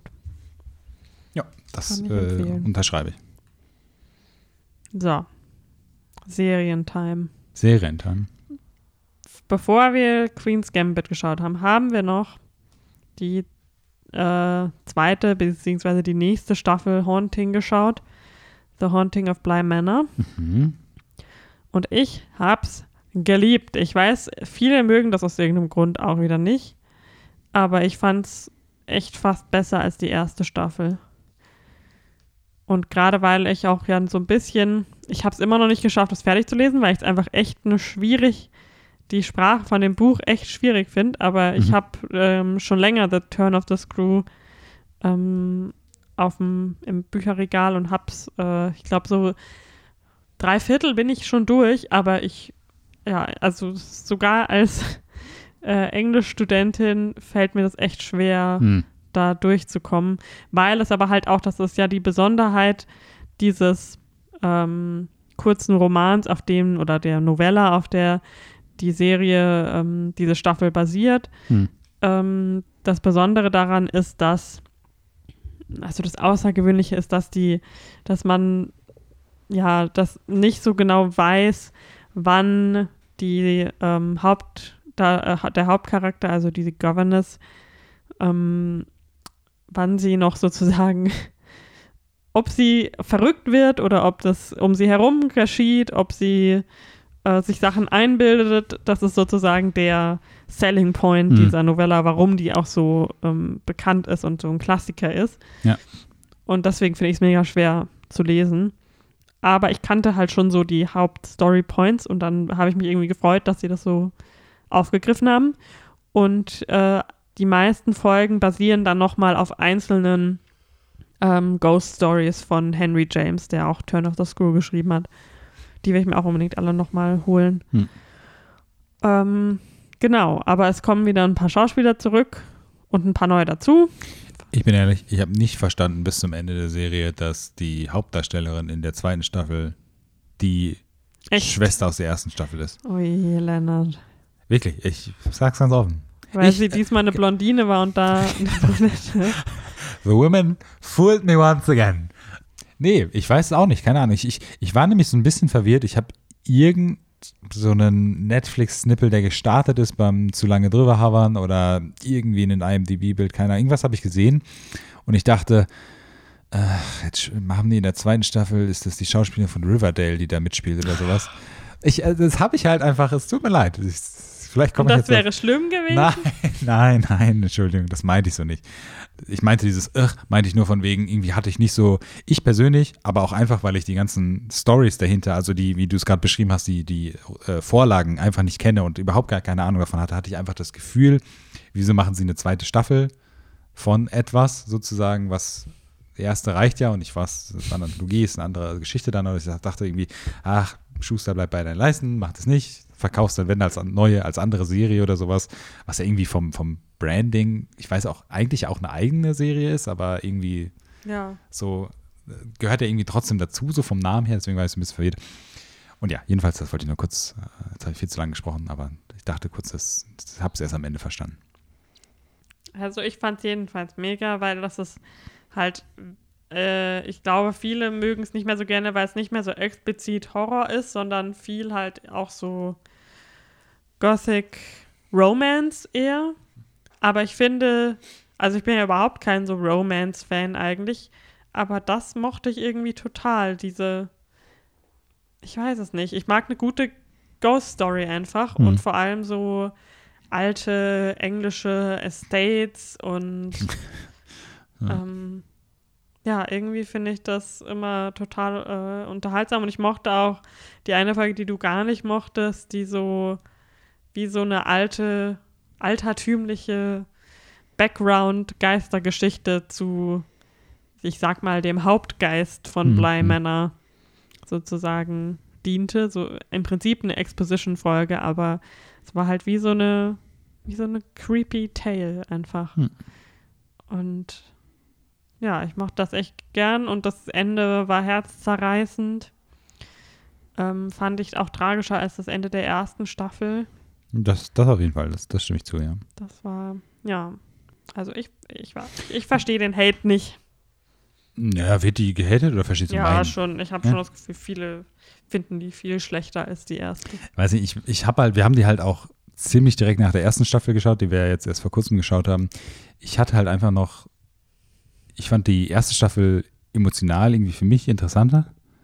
Ich fand die deutlich ähm, wirklich auch interessanter, einfach von der Menge der Charaktere und diese ganzen ähm, Beziehungen innerhalb dieser großen Familie und so. Das fand ich irgendwie an sich interessanter. Deswegen war ich vielleicht auch einfach schon so ein bisschen von dieser Story selbst so ein bisschen vorsichtig angetan und wie ich jetzt vorhin gesagt habe, ich war mir einfach nicht bewusst mit den, also ich wusste, dass es mit, als wir die zweite Staffel angefangen haben, dann hast du mir das gesagt und dann wusste ich das auch, aber davor war ich halt so ein bisschen skeptisch gegenüber, vielleicht hat sich das mitgetragen. Und an gewissen Punkten in der Geschichte, wofür die Serie an sich überhaupt nichts kann, habe ich halt dann so immer so gedacht, ah, okay, also das ist dann so ähnlich wie jetzt in der ersten Staffel, so nach dem Motto. Ich habe halt einfach diesen Vergleich die ganze Zeit in meinem Kopf gehabt. Deswegen habe ich halt beim Schauen irgendwie die erste Staffel letztendlich immer noch favorisiert. Wenn ich jetzt so, das ist jetzt zwei Wochen her oder sowas, keine Ahnung, wenn ich jetzt so zurückblicke, finde ich die zweite Staffel auch, auch stärker, als ich sie nach Abschluss sozusagen fand. Ähm, aber ich glaube trotzdem, dass sie insgesamt die erste immer noch ein bisschen besser fand. Nicht, dass ich die zweite schlecht finde. Also ich fand auch generell jetzt auch beim ersten Mal schauen und so die zweite schon gut. Ich fand schon, dass es eine gute Staffel. Für mich hat die erste einfach so ein bisschen mehr am Ende rausgekitzelt noch. Außer das, das Ende, Ende vom Emotionalen her, da fand ich die zweite auch deutlich stärker. Ja. Ja, da stimme ich nicht zu, ne? ja, ne. Agree to disagree. Okay. Aber wir haben auch noch was Lustiges geschaut. Auch bisher, ich ignoriere einfach mal Join Plus oder sowas, falls es es da gibt. Sumi. Ähm, aber wir haben noch What We Do in the Shadows, die Staffel zweite Staffel auch, auch die zweite Staffel geschaut. Und boy, Working oh hard hard bay, working. ist das eine gute Serie. I can drain them with a single phrase. TGIF? It's five o'clock somewhere. Damn. Working hard or hardly working?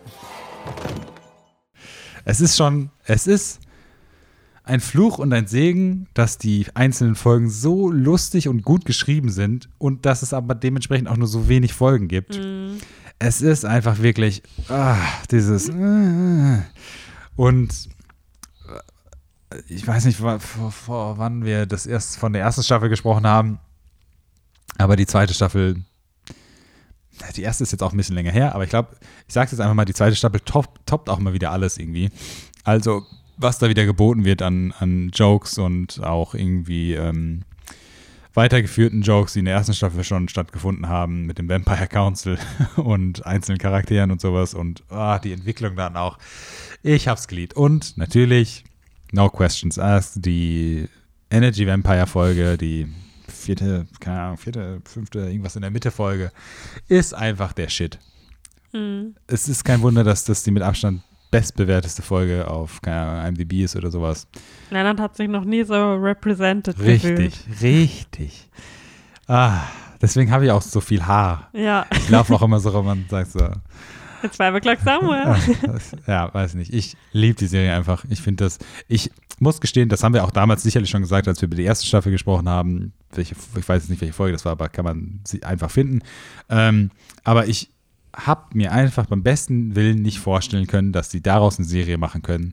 Ohne Und dass das sie haben es getan. Und sie haben es, die Neuseeländer haben es einfach drauf. Ja, ich äh, finde auch, je mehr, je weiter das geht, desto mehr mag ich die auch so, die Charaktere immer mehr. Ja. Und obwohl man sie nicht nicht mochte, so, weißt Ja. du? Das ist vielleicht so, die erste Folge guckst du auch mit skeptisch und denkst dann, okay, nee, scheiße, das ist echt lustig. Aber es wird alles sympathischer irgendwie. Nadia ist mein Favorite. Und, und dann auch so, so Sachen, die einfach so ähm, dieses, also auch wenn die Serie quasi aufgebaut ist, ist als, äh, wie sagt man immer. Murder of the Week oder Mhm. sowas. Also, Mhm. dass immer eine Folge das passiert und eine das und sowas. Und auch, dass das jetzt nichts Neues ist, ist klar. Aber dass sie so voll viele Beats davon einfach mitnehmen und nicht einfach so mitnehmen und dann kommt es einmal noch vor, sondern einfach mitnehmen und wann sie immer es passt und storymäßig vom, vom Drehbuch passt, schreiben sie es halt wieder rein. So. Also diese Puppe zum Beispiel, diese Folge, wo sie alle Geister beschwören, ihre, ihre eigenen Geister oder sowas, die ist auch so gut. Ja. Das liebe ich einfach. Und ähm, ja, keine Ahnung, ich finde den Cast überragend. Also wirklich von für, für mich oder uns einfach kompletten No-Name-Charakteren bis hin zu den Celebrity-Cameos, die da vorkommen und auch von dem Originalfilm, wie wir es bei dem ersten Mal schon besprochen haben und sowas. Und jetzt mit Mark Hamill und so, die Folge ist auch überragend, wo, wo einfach diese eine Folge sich nur um ihn dreht und er sein zweites Leben aufbaut. Und das war die Team Coach. Ah, es ist einfach wirklich richtig witzig. Und auch diese ganzen Referenzen, also Referenzen mit der Modernen und sowas und dass er dann diesen Vampires Killers Club findet, weil er nach Jungfrauen sucht und dann die ja, ähm, und zum Bienen, nee, Wespenwatch. genau, äh, Moskito Club oder so. ja, ja, genau, irgendwas mit Mosquito Club, genau. Ah, ich hab's einfach geliebt. Auch das da war ich auch so ganz positiv überrascht, dass es dann noch diesen Callback gibt, auch wenn sie jetzt nicht nochmal mitspielt, die, wie heißt die nochmal? F- Von Booksmart, die Schauspielerin. Achso, ja. Ähm, First, irgendwas mit F. Bernie, nee, Beanie, Beanie Feldstein. Feldstein, glaube ich. Ne? Äh, auch wenn sie selber jetzt nicht nochmal Hm. mitgespielt Aber hat. ihre Mitbewohnerin. Genau, aber diese, dass es da noch diese Callbacks gibt, das weiß ich nicht. Der Hut und äh, Der Who, Nick Kroll, ach, auch diese Nick Kroll-Folge, das ist einfach, also es, ist, gab wirklich keine Folge, wie die, hieß nochmal seine neue Freundin da? ich weiß es nicht mehr genau. Das war Äh, witzig. ah, weiß nicht. Also es ist einfach wirklich auf jeden Fall ähm, ganz, ganz großes Und Serienkino. Guillermo hat viel mehr Love gekriegt in der Staffel noch. Genau, ja, so. Die, auch, auch wo die zweite Staffel dann endet. diese, diese letzte Szene von der zweiten Staffel ist auch einfach wieder äh, überragend gewesen. Ähm, genau. Aber das haben wir auch noch geschaut. Und ähm, wir haben jetzt noch The Undoing angefangen. Ach, stimmt. Ach, stimmt. Oh, da müssen wir weiterschauen. Ja. Ich kann's vergessen. Es ist schon vorbei, glaube ich. Die letzten zwei Folgen kamen schon raus, glaube ich. Nee, ich glaube jetzt die zweiten, also jetzt die dritte und vierte und jetzt nächsten Montag kommt dann nochmal die letzte. Wir haben schon die dritte und vierte geschaut. Echt? Ja. Am Oh. 14. Na ja, Dezember. egal, lass uns noch schnell über Damen Gambit reden, wir reden schon so lange. Ach stimmt, das haben wir auch schon gehört. Ja, okay, aber äh, The Undoing. Reden wir drüber, wenn wir es fertig geschaut Okay, haben. okay, na gut. Damen Gambit, I äh, hated it. Thank you. Echt? Ich fand's einfach, ich find's fast schon ekelhaft, dass dieser Charakter von einem Mann geschrieben wurde und von einem Mann inszeniert wurde jetzt für diese Serie. Ähm, das ist so typisch Male Fantasy, das ganze Ding für mich, finde ich. Mhm. Hat für mich auch sehr wenig so mit Empowerment zu tun, sondern ist, ja, wie so eine. Ich mochte teilweise die Kostüme und so dieses Period, äh, den Period-Style. Aber die Story an sich fand ich alles sehr Yikes from me. Okay. Und Chess is just not doing it for me. Gut, das äh, ist natürlich klar, das äh, sehe ich auch so. War gut, dass es ganz viele LinkedIn-Posts inspiriert hat. Oh mein Gott, was für eine clevere Werbung jetzt, keine Ahnung, Hasbro macht oder so. Hasbro verkaufen ja auch Schachspiele. Nein, die haben doch dann so, dass sie quasi vier Gewinn spielt oder Ja. so. Ja, das war ja so ein Meme. Das ist ja. Ja, ey, ich, irgendjemand hat das auf LinkedIn so dargestellt, als wäre das ein krasser Marketing-Stunt jetzt. Das mit dem vier Gewinn. Ja, Echt, das habe ich nicht gesehen. Aber oder halt irgendwelchen anderen Spielen. Egal, Also, sag, ich verstehe, was. Also, ich fand die Serie trotzdem gut. Ich, ich als white privileged man oder sowas hab, sehe diese Probleme vielleicht auch nicht immer sofort ähm, so direkt. Ich, ich kann das aber komplett verstehen. Ähm, ich fand aber trotzdem, was man nicht, ähm, was da nicht untergehen sollte, ist, finde ich, dass An- Anya Taylor-Joy trotzdem sehr gut gespielt hat in der Serie. Also ich finde, das möchte ich ja auch nicht absprechen. Nein, nein, ich, ich, genau, das weiß ich, dass du es nicht absprechen möchtest. Ich wollte es nur noch auch nochmal erwähnen, weil ich finde, sie ist ja irgendwie gefühlt, warte ich immer darauf, dass sie so jetzt ihr Ding kommt, dass Ja, ich glaube, so, das war's jetzt, aber das finde ich irgendwie halt voll schade, weil sie so viele coole Sachen schon gemacht hat und jetzt kennen sie alle durch dieses dämliche Damen-Gambit. in meinem Herzen bleibt sie immer als New Mutants. äh, In meinem Herzen bleibt sie immer The Witch. Ja, nein, aber sie wird ja auch noch coole Filme machen, die viel cooler sind und Ja, schon klar, aber irgendwie nervt mich das so, dass so dieses Ding jetzt Ja, Ah, das, irgendwie. Ja. Das kann ich verstehen. Also ich verstehe auch, was du meinst mit dieser Male Fantasy davon und sowas. Das ist schon sehr offensichtlich in dem Film. Ich fand trotzdem, sie hat super gut in, in, dem, in der Serie geschauspielt. Ich finde die Beziehung von ihr und ihrer ähm, Adoptivmutter super, super gut in der Serie. Ja. Also das fand ich wirklich richtig gut. Ähm, My Was- Girl, Mariel Heller. was dieser emotionale Schwerpunkt ist. Also der, die Serie fängt ja quasi an mit den ersten zwei Folgen, glaube ich, oder die ersten anderthalb. Ich weiß nicht, aber den, ich sage jetzt, will jetzt mal sagen, die ersten zwei Folgen von ihrer Kindheit in diesem Heim. Ich glaube nur die erste Folge. Nur die erste Folge. Ähm, Die war ja auch alle sacklang. und genau, da hast du dich ja schon beschwert, was ja, was ja, weil es ja zu lang und du willst ein Enter. Ich habe das Gefühl, die Leute stellen sich gerade vor, wie ich mit so, weißt du, so äh, in meinem Morgenmantel da sitze mit so Lockenwicklern im Haar Ja. und einer Fluppe im Mund so und einer Bierdose und oh, Scheiße hier. Äh, ja. Ähm, was wollte ich jetzt sagen? Nein, aber ich finde das, ich fand das so cool, weil irgendwie dieses, dieses äh, Emotionale mit ihrer leiblichen Mutter und sowas, das wird dann halt ans Ende der Serie gepackt, einfach weil es dann ne, emotionalmäßig passt, äh, dann mit dem Abschluss und die, ihre große, sie findet sich und ne, Rise from the Ashes. Ähm, aber ich fand das äh, super cool, wie es dann in der zweiten Folge dann wahrscheinlich angefangen hat mit dieser ähm, Mutter-Tochter-Beziehung und dass das ja quasi in dieser Folge schon so viel passiert zwischen ihr und der neuen Mutter und wie sich das dann über die nächsten Folgen so aufbaut, das fand ich super gut. Und ich fand auch die Mutter richtig gut. Ähm, das hat mir sehr gefallen. Ich war auch sehr verwirrt und angecreept von den, äh, von teilweise den männlichen äh, Charakteren, also von Love Actually Boy, äh, müssen wir jetzt gar nicht sprechen. Das habe ich einfach nicht verstanden. Und ich war auch, was, was witzig ist, weil man sich damit natürlich überhaupt nicht, oder ich mich überhaupt nicht auskenne und das einfach so ein Gebiet ist, wo man überhaupt keine Erfahrung hat äh, oder, oder Kenntnisse hat. Auch, ich hätte auch irgendwie bis zur dritten Folge, wo ich dann irgendwann nachgeschaut hat oder sowas, auch schwören können, dass es auf einer wahren Geschichte basiert oder sowas. Ja, natürlich Was- nicht, weil es halt eben so eine fucking Male Fantasy ist. Ja. Sorry, Ähm, ist okay. Blood Ähm, is boiling. Weißt du, was ich gerne gesehen hätte? Ja. Ich hätte gerne Mariel Hellers Version von dieser Serie gesehen. Weil Ja. sie ist ja auch Ja. Filmemacherin. Das hätte ich gern gesehen. Weil das ist irgendwie so not like other girls, the TV-Show, so. Mhm. Und ich habe echt das Gefühl, so alle ihre Handlungen waren so, um sie so möglichst. Also sie hat irgendwie auch so bei ihrem angeblichen Spiraling war sie immer noch. Da sah sie dann natürlich dann am sexiesten aus, sozusagen. Hm. Es war irgendwie nie so richtig. Ich habe nie in der Serie geglaubt, dass sie am Ende nicht erfolgreich ist, sozusagen. Ja, das stimmt. Das hat, und das musste einfach sein. Sie hätte richtig krass Rock Bottom irgendwann mal hitten müssen. Hm. Und ich finde auch, dass sie ihre Freundin, die, die sie da vom ähm, Waisenheim kennt, irgendwie, die kommt dann so im letzten Akt so als ähm, Hm, ja, Magical ja. Helper Hm. mal dazu. Ähm, und das ist alles irgendwie, nee, das war für mich nicht, nicht it. Das stimmt. Aber gut, was will man auch von einem Regisseur erwarten, der so einen äh, Liam Neeson Actionflick gemacht hat, irgendwie als größtes Projekt.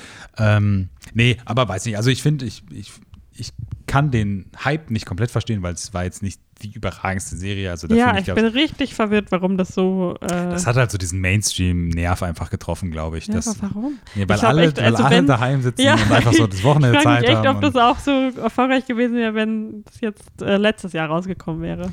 Ja, das werden wir niemals wissen. Äh, werden wir Nicht, niemals dass ich der Anja nicht gönne. Nein, eben. Also das ist halt so dieses, das Blöde daran, dass man es ihr natürlich gönnt und sie auch wirklich super gut in dem Film ist, außer hässlichen Perücken.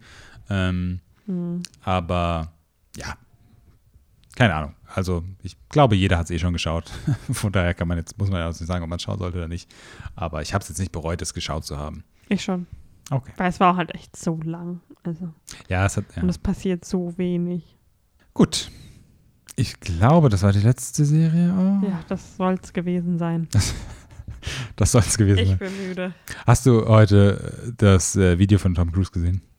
Nein. Ah, Schade. Es gibt so ein, ein, äh, eine Audioaufnahme von Tom Cruise heute rum, wo er äh, Leute am Set anschreit Nice. in Christian Bell-Manier, Für äh, äh, Mission Impossible oder? weil die Leute, die anschreit, die Covid-Regeln nicht einhalten. Und das Ganze irgendwie, hatte ich das Gefühl, so dargestellt wird, als von wegen, dass Tom, Tom Cruise voll gut ist, dass er die Leute anschreit, dass sie, Okay. keine Ahnung, Maske nicht richtig aufhaben oder sowas und dass es wichtig ist und sowas. Und äh, ich habe es überhaupt nicht verstanden. Also vielleicht habe ich es falsch verstanden. Tom Cruise, Our Lord and Savior.